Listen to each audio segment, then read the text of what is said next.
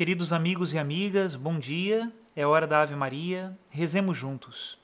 Em nome do Pai, do Filho e do Espírito Santo. Amém. O anjo do Senhor anunciou a Maria e ela concebeu do Espírito Santo. Ave Maria, cheia de graça, o Senhor é convosco. Bendita sois vós entre as mulheres, e bendito é o fruto do vosso ventre, Jesus. Santa Maria, Mãe de Deus, rogai por nós, pecadores agora e na hora de nossa morte. Amém. Eis aqui a escrava do Senhor, faça-se em mim segundo a vossa palavra. Ave Maria, cheia de graça, o Senhor é convosco. Bendita sois vós entre as mulheres, e bendito é o fruto do vosso ventre, Jesus. Santa Maria, Mãe de Deus, rogai por nós, pecadores, agora e na hora de nossa morte. Amém. E o Verbo de Deus se fez carne e habitou entre nós.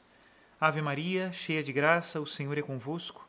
Bendita sois vós entre as mulheres, e bendito é o fruto do vosso ventre, Jesus. Santa Maria, Mãe de Deus, rogai por nós, pecadores, agora e na hora de nossa morte. Amém.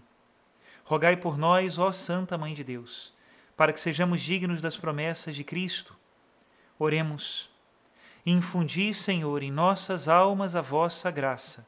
Nós vos suplicamos, para que nós que conhecemos pelo anúncio do anjo, a encarnação de Jesus Cristo, vosso Filho e nosso Senhor, cheguemos por sua paixão e morte de cruz, à glória da ressurreição da carne.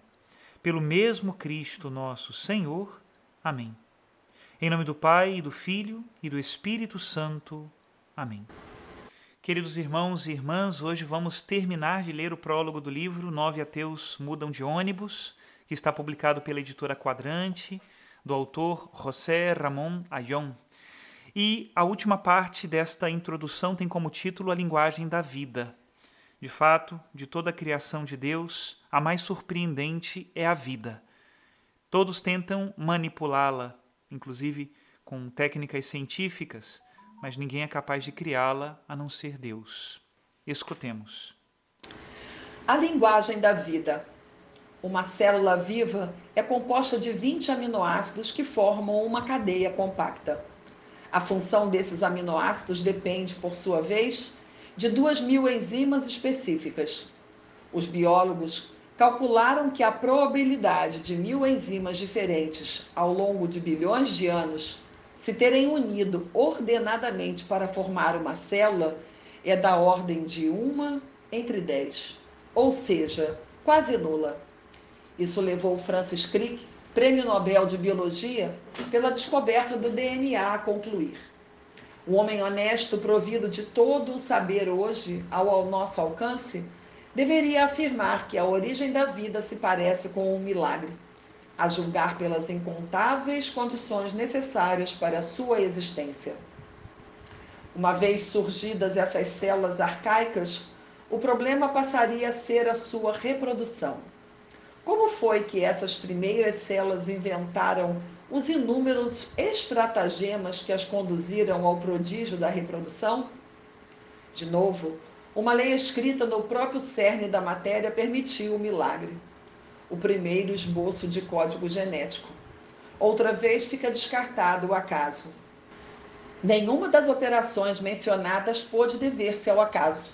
Para que a união dos nucleotídeos produzisse por simples acaso uma molécula válida de RNA, seria necessário que a natureza multiplicasse às cegas as suas tentativas durante ao menos 10 anos, ou seja, num tempo 100 mil vezes maior que a idade total do universo.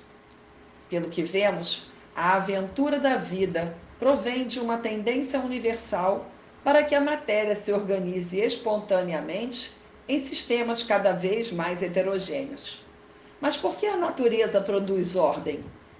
Não podemos responder a essa pergunta se nos esquecermos de que o universo parece ter sido regulado minuciosamente com o fim de permitir a aparição de uma matéria ordenada e, a seguir, da vida e, por fim, da consciência. Como sublima o astrofísico Hubert Reeves, se as leis físicas não fossem exatamente como são, não estaríamos aqui.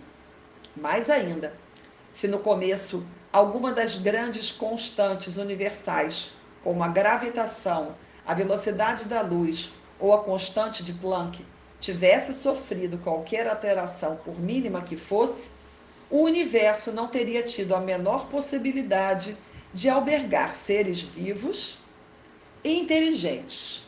E, aliás, nem sequer dele próprio ter surgido. Cito Jean Guiton mais uma vez. Tenho entre as mãos esta simples flor. Algo espantosamente complexo.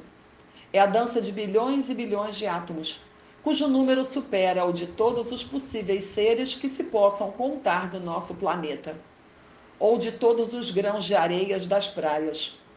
Átomos que vibram e oscilam em equilíbrios instáveis. Contemplo a flor e penso. Existe no universo algo de semelhante ao que os antigos filósofos chamaram formas, isto é, tipos de equilíbrio que explicam que os objetos são assim e não de outro modo.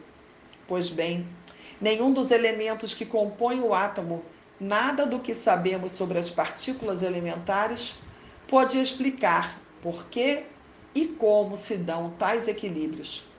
Apoiam-se numa causa que, em sentido estrito, não me parece que pertença ao nosso universo físico.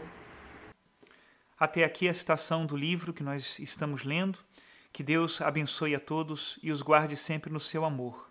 Só Ele tem palavras de vida eterna, só Ele é o Senhor da vida, porque só Ele criou a vida.